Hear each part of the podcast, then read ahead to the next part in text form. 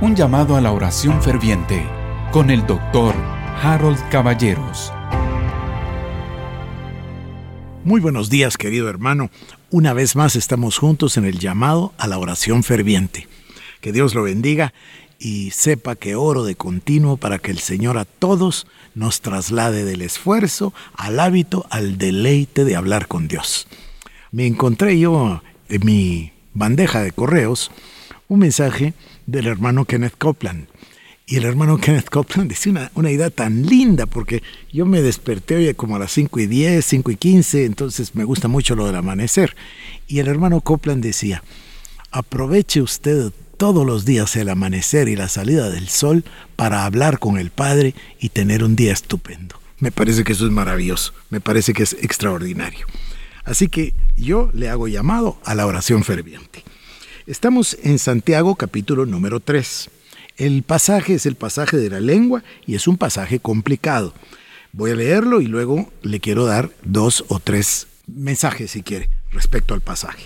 Hermanos míos, no os hagáis maestros muchos de vosotros sabiendo que recibiréis mayor condenación.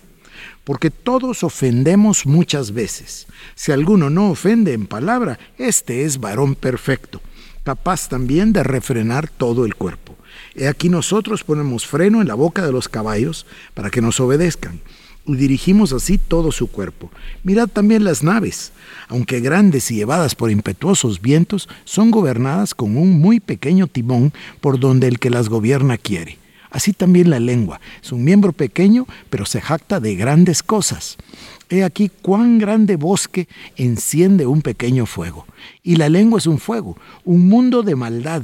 La lengua está puesta entre nuestros miembros y contamina todo el cuerpo e inflama la rueda de la creación. Y ella misma es inflamada por el infierno porque toda naturaleza de bestias y de aves y de serpientes y de seres del mar se doma y ha sido domada por la naturaleza humana, pero ningún hombre puede domar la lengua, que es un mal que no puede ser refrenado, llena de veneno mortal. Lo voy a dejar ahí, después ya vamos a hablar del contraste porque la palabra habla de que con la misma lengua se bendice a Dios, pero también se maldice a los hombres. Entonces, lo que quiero mostrarle que la idea principal es que nosotros reconozcamos que la lengua es indomable, es capaz de hacer un gran daño y esto es lo que yo quiero recalcar, y que viene a ser un indicador de nuestros corazones. Dios tiene una provisión y nos la va a dar eh, para la lengua, pero escuche lo que estoy diciendo. Número uno, reconozcamos que es indomable. Número dos, reconozcamos que puede llegar a crear un gran daño, un gran pecado, una gran contaminación. Pero número tres, esto es lo importante, que notemos que la lengua o nuestras palabras son un indicador de nuestro corazón.